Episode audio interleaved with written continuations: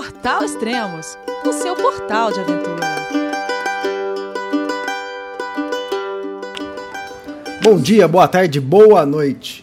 Bem-vindos a mais um podcast do Portal Extremos. Esse é o podcast número 58.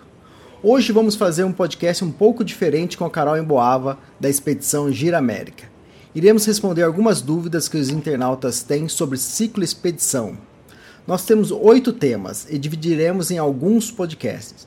Neste iremos falar sobre como começar no cicloturismo e sobre segurança. Então vamos falar com a Carol. Oi Carol, tudo bom? Oi Elias, tudo jóia? Oi pessoal que está escutando. Oi, legal. E aí, em Ushuaia ainda? Ah, ainda em Ushuaia, por pouco tempo.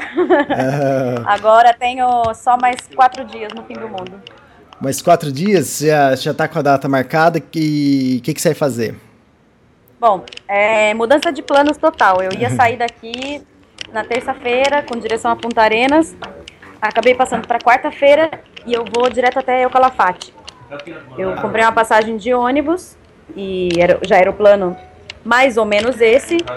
E Vou direto até Calafate, é uma cidade que eu já passei na entrada da cidade, é um caminho todo que eu já percorri antes de chegar aqui em Ushuaia. E como eu não vou conhecer mais o Parque Nacional de Torres del Paine, acabei pulando esse trecho, então não tinha muito sentido de pedalar esse, esse pedaço. Consegui uma passagem, uma diferença de preço muito baixa de, de Punta Arenas para El Calafate, que por 5 reais eu vou comer 500 quilômetros, então não tinha cabimento não fazer esse trecho. Tá, e eram 500 quilômetros que você já tinha percorrido, né, Carol? Exatamente, 500 quilômetros que eu já fiz na vinda para cá. Uhum. E outra, é, El Chaltén você não vai mais, né? Porque você já visitou El Chaltén. Não, ainda passo. De ainda Calafate passa? a, a passa. Minha ideia é tentar uma carona até El Chaltén, porque é outro trecho que eu já pedalei. Uhum. E lá em El Chaltén mesmo, que é onde eu vou começar a parte inédita da viagem. Porque de lá eu vou até o Lago del Deserto, onde eu uhum. passo para o Chile, em Vishal Higgins, e lá eu começo a carreteira austral. Aí sim é onde eu vou começar a viagem. Ah, legal, fantástico. Legal, então, então vamos. É, mais alguma novidade? Por enquanto não. Daqui quatro dias começam as novidades. legal, então. Então vamos é, para o nosso primeiro tema, que é começando no cicloturismo. Antes disso, pessoal, é, se você quer deixar algum recado, algum comentário no podcast, é, e se você estiver escutando pelo SoundCloud, é, aí no, na barrinha onde aparece é, o áudio, é só você clicar, se você estiver logado, é só você clicar e deixar seu comentário no trecho que você quiser. Então, assim você pode deixar sua pergunta, seu comentário e fique à vontade aí para conversar conosco. Então vamos para o primeiro tema, começando no cicloturismo.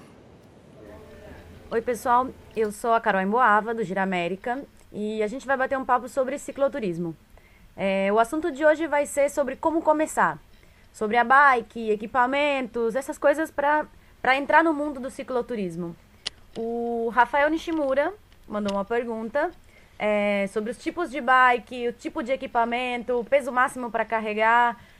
Era uma dúvida que eu tinha no começo também, antes de sair. E não que agora eu seja expert no assunto, estou bem longe disso, mas depois dos seis meses de viagem do Brasil até Ushuaia, deu para pegar um pouco de experiência. A segunda parte da viagem eu acho que vai ser um pouco diferente, mas esse tema é geral, então tem muita coisa que dá para falar. Bom, primeiro no site giramerica.com tem um, um descritivo, tem uma aba de equipamentos e tem quase todos os equipamentos que eu tenho na bike. Tem gente que olhou e ficou assustado e falou que tem muita coisa e bom, acontece que quando você começa a colocar no papel o que você realmente vai precisar é muita coisa. Porque você não está mais na sua casa, sua casa agora é a bicicleta, então você tem que ter de tudo. Lá no site está bem, bem descrito, clicando em cada, em cada equipamento, vai para vai uma outra página, descrevendo o equipamento, algumas tem, tem a loja onde eu comprei, tudo isso tem as descrições de cada equipamento mesmo, fica bem explicadinho. Se tiver alguma dúvida, pergunta específico do equipamento. Mas vamos lá. Bike. É, eu uso uma mountain bike e é o que a maioria das pessoas que eu vi viajando. Quase não vi gente viajando de speed. Se eu não me engano, eu encontrei com duas pessoas no máximo viajando de speed. E é uma, uma bike diferente. Eu não, nunca pedalei de speed e a minha preferência era pelo que a maioria utiliza. É, minha mountain bike não tem nada de super especial, é um quadro moço, não é uma bike super conhecida, Ting Ling, mas atende o que eu precisava. Ela tem é, uma relação boa e tudo isso foi a galera da Concept Bike, o pessoal que apoiou para eu comprar a bike, que acabou me ajudando pra caramba, porque Pode parecer estranho, mas antes de eu sair eu não entendia nada de bicicleta. Eu não sabia consertar um furo no pneu e não sabia sobre, sobre os equipamentos, o que, que eu preciso colocar na bike, o que, que é importante, o que, que é, isso é caro, é barato e enfim, eles me ajudaram bastante. Eu recomendo que para quem está querendo começar, que converse muito com alguém que entende, às vezes na loja, às vezes amigos, mas tem muita informação na internet também. Enfim, eu já vi gente viajando com todo tipo de bicicleta, desde as mais tops de todas para o cicloturismo e já vi gente viajando com bike tipo Barra Forte. Então, se você tá com vontade de viajar, meu amigo, viaja. Pega a bike que você tem, bota suas tralhas em cima e vai embora. Porque tem gente que viaja com cada carroça que é inimaginável. Então, não é uma falta de um equipamento top que vai fazer você ficar em casa, mas claro que isso ajuda e muito. Se você tem um equipamento melhor, vai te dar menos problema. Se você tem grana para investir nisso ou se você tem um patrocinador bacana, vai fundo e aproveita. É, o que eu acho importante na bike, e acredito que a maioria do, das pessoas que viajam, conforto. Isso é o mais importante, porque você vai passar seis, 7, 8, às vezes 10, 12 horas viajando. Não exatamente pedalando, mas vai passar umas 8 horas por dia viajando. Então, tem que ser confortável. Um selim confortável, é bem. é uma coisa que você vai investir um pouco mais de grana, no meu caso, mas valeu muito a pena. Mas o selim a gente vai falar depois. É, equipamentos para levar na viagem. Básico, alforge, que são as mochilas que vão presando os pneus. Isso não tem como você não levar. Eu uso da Deuter, que me atende super bem. Ele não é impermeável, mas ele é resistente à chuva. De toda forma, eu levo uma capa de chuva do Alforge e quando começa a chover, coloco ela.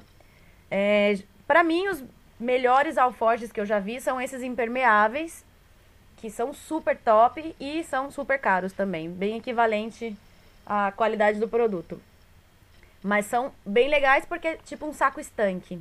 Então colocou as coisas lá dentro, faz aquela dobra, fecha, clique e pronto. Sem problema com chuva, não vai entrar água, não vai molhar roupa, equipamento eletrônico, isso é super importante. Outra coisa que para mim vale muito a pena o investimento é um isolante térmico inflável. Eu tenho um que eu já usava nas minhas trilhas de, de montanha e uso ele agora na viagem de bike e vale muito a pena porque tem, as, tem trechos que a gente tem que pedalar quatro, cinco, seis dias seguidos, dormindo em barraca e tudo isso. E dormiu, acordou, dia seguinte, pauleira de novo. Então, vale a pena ter uma boa noite de sono. Um isolante inflável, para mim, é essencial uma boa noite de sono. Assim como um saco de dormir legal e tudo isso. No, no máximo que você vai precisar, alforge, saco de dormir, um isolante, seja inflável ou não, aí vai da sua, do seu orçamento financeiro, da sua vontade, ou se você não se importa de dormir um pouco mais desconfortável. Um equipamento de cozinha, se você vai viajar por lugares mais remotos, que você sabe que não vai ter apoio, restaurante de beira de estrada, lugar para comer, essas coisas. Um fogareiro, panela, essas coisas. Roupa, o mínimo possível, o máximo necessário. É... que mais? Peso máximo da bike. Ah, sim, e eu acho importante levar um kit de primeiros socorros. É, no meu caso, eu usei uma vez que eu caí da bike fez uma diferença enorme, porque eu tinha uma distância longa para percorrer ainda e não queria pegar carona, queria seguir pedalando, então deu para fazer uns curativos ali e seguir. É, eu fico um pouco preocupada de às vezes estar num lugar muito isolado, ter uma dor de qualquer coisa e não ter, não ter remédio, não ter onde comprar, ou de repente estou numa cidade, passo mal, mas eu não sei como comprar o remédio, porque os nomes são diferentes. Então, eu tenho um kit de primeiros socorros bem servido, acho que até grande demais para o que precisava, mas eu prefiro levar esse peso e ficar com a consciência mais tranquila. E é sempre daquele jeito, esperando nunca usar o que tá dentro. Bom, peso máximo da bike. Isso é super, super relativo. Porque tem gente que viaja super econômico no peso, com dois alforjes traseiros e só isso. E tem gente que vai carregadíssimo, com quatro alforjes, dois na frente, dois atrás, que é o meu caso. É, eu realmente carrego bastante peso, porém, se você vai sair para viajar sozinho, prepare-se, porque de uma forma ou de outra tem equipamento que se você tá com amigos ou em casal ou mais gente, dá para dividir, como as coisas de cozinha, é, barraca, tudo isso são coisas que dá para levar junto. Kit de ferramentas, que até esqueci de citar nos equipamentos necessários. Kit de ferramenta é pesado, é um monte de tralha, faz volume. Se você tá sozinho, tudo isso você vai ter que levar com você. Então, realmente vai um pouco mais carregado. É, não, não sei se existe um peso máximo, um peso mínimo. Mas eu já vi gente viajando. Ó, minha, da minha bike, o que eu digo? Minha bike pesa uns 15 quilos e totalmente carregada com água e comida chega a uns 50. Eu devo ter uns 35 quilos de carga. Se tirar a água e a comida, claro, faz uma diferença enorme, que foi como eu pesei ela antes de começar a viagem, mas você nunca vai estar viajando sem água e sem comida. Então, pode botar aí um bom peso em cima. E no fim das contas, eu vou te dizer, o que é importante levar é o que é importante para você. De repente você tem uma, sei lá, um violão que você toca todo dia e quer levar na viagem. Isso é importante para você, então beleza, é um peso a mais. Porém, se você tem um celular que você em três meses de viagem usou ele uma vez só, é um peso desnecessário. Então, isso é uma coisa muito pessoal. Cada um vai avaliando no caminho o que é importante e o que não é. Eu parei duas vezes no correio para mandar coisa de volta para casa, porque eu achei que era desnecessário. E aqui em Ushuaia eu ainda vou me desfazer de mais coisas e pretendo sair um pouco mais leve. É, não acho que, que isso seja o que mais influencia na, na viagem, porque no fim das contas, depois de uma semana, se você tá com 20 ou com 25 quilos, não faz diferença nenhuma, as pernas já acostumaram, já não vai estar tá sentindo tanto, tanto essa diferença por ser um pouco mais de peso ou um pouco menos de peso. Porém, era uma dúvida que eu, que eu tinha antes de começar a viagem. Eu sempre ficava muito preocupada e perguntava para todo mundo, mas quanto peso leva? E é uma coisa que a gente fica meio neurótico no começo e depois, com alguns dias de viagem, é uma das coisas que eu menos me preocupava. Claro, não vou sair com 200 quilos na bicicleta, mas diferença de 3, 4, 5 quilos não é nada no, no meio do caminho, a não ser nas subidas, que aí sim realmente faz uma diferença grande. Bom, o João Paulo Rocha perguntou também sobre isso, como começar, equipamento, que levar, preparação, que tipo de preparação fazer. Essa parte de preparação, eu divido ela em três partes. Tem a preparação física, é importante que você não vai sair do sedentarismo para fazer uma viagem de bike, porém você não precisa ser um atleta, que era o meu caso, para poder viajar de bicicleta. Então, eu usava a bicicleta na minha cidade como meio de transporte, usava para ir para o trabalho e tudo isso. E final de semana eu saía, fazia uma, uma estrada de terra, pedalava um pouco mais. Minha ideia antes de começar a viagem, que eu acredito que muita gente que vai começar é legal fazer isso, era fazer uma viagem curtinha, de um fim de semana, três dias, para testar tanto o preparo físico como para testar os equipamentos. Porém, eu me atolei de trabalho nos últimos, nos últimos dias antes de sair da viagem e não consegui fazer nada. Não fiz nenhuma viagem de teste, não testei equipamento, não testei preparo físico, não testei nada. E bom, deu para fazer. A primeira semana, realmente, essa parte física, uns três, quatro dias, vai ficar com dor mesmo. E depois o corpo acostuma. Então, não precisa ser um atleta para sair para viajar em bicicleta. Eu escuto muito o pessoal quando me pergunta: ah, e você, o que, que você fazia no Brasil? Qual é a sua profissão? E eu falo: ah, sou professora de educação física. E aí o pessoal responde: ah, então por isso que está viajando de bicicleta. Porém, não tem nada a ver uma coisa com a outra. Eu, de todas as pessoas que eu conheci no caminho, acho que eu não conheci nenhum professor de educação física. Todo, cada um tem a sua profissão, o seu trabalho, que não tem nada a ver com a atividade física. E muitos, a maioria, 90 e poucos por cento, não são atleta. Então, esquece. Preparo físico é você se manter ativo, tá acostumado com a bike, já tá acostumado a pedalar algumas horas por dia, ou mais final de semana, sair para fazer um pedal mais longo, e dá, dá para aguentar. A segunda parte é a preparação financeira, né? Que, bom, antes da viagem você realmente tem que economizar muito, que foi o meu caso. Depois gente, eu vou fazer um tópico bem explicadinho sobre o planejamento financeiro. No site também já tem algumas coisas lá. E por último, preparo psicológico, que para mim, desses três, é um dos mais, se não o mais importante de todos. Porque se você está saindo para viajar sozinho, prepare-se para passar por momentos de bastante solidão. Não que você vá ficar, eu não ficava o tempo todo sozinha. Quando eu chego numa cidade, sempre tem alguém para conversar, para papear, onde eu me hospedo, tudo isso. Mas na estrada você realmente está sozinho. Você vai passar perrengue, tem dia de frio, de sol, de calor, de chuva e você está sozinho.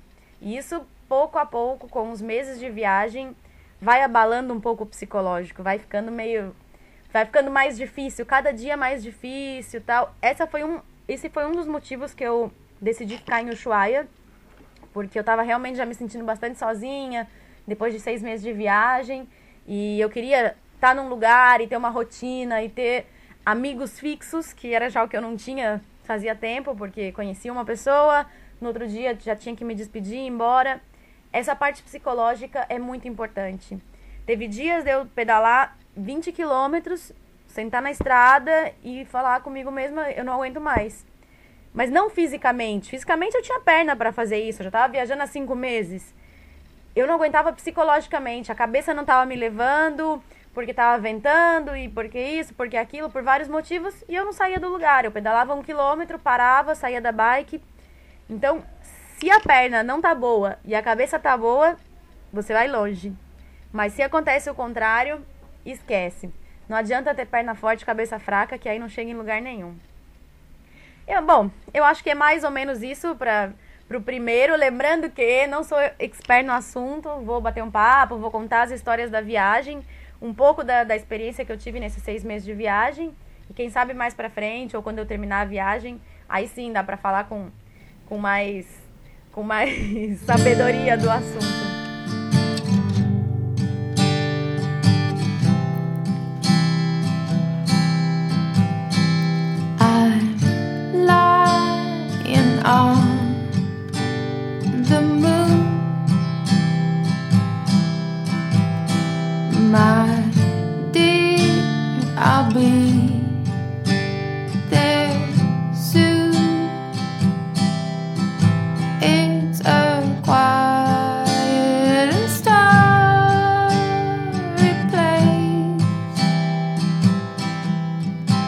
times we swap.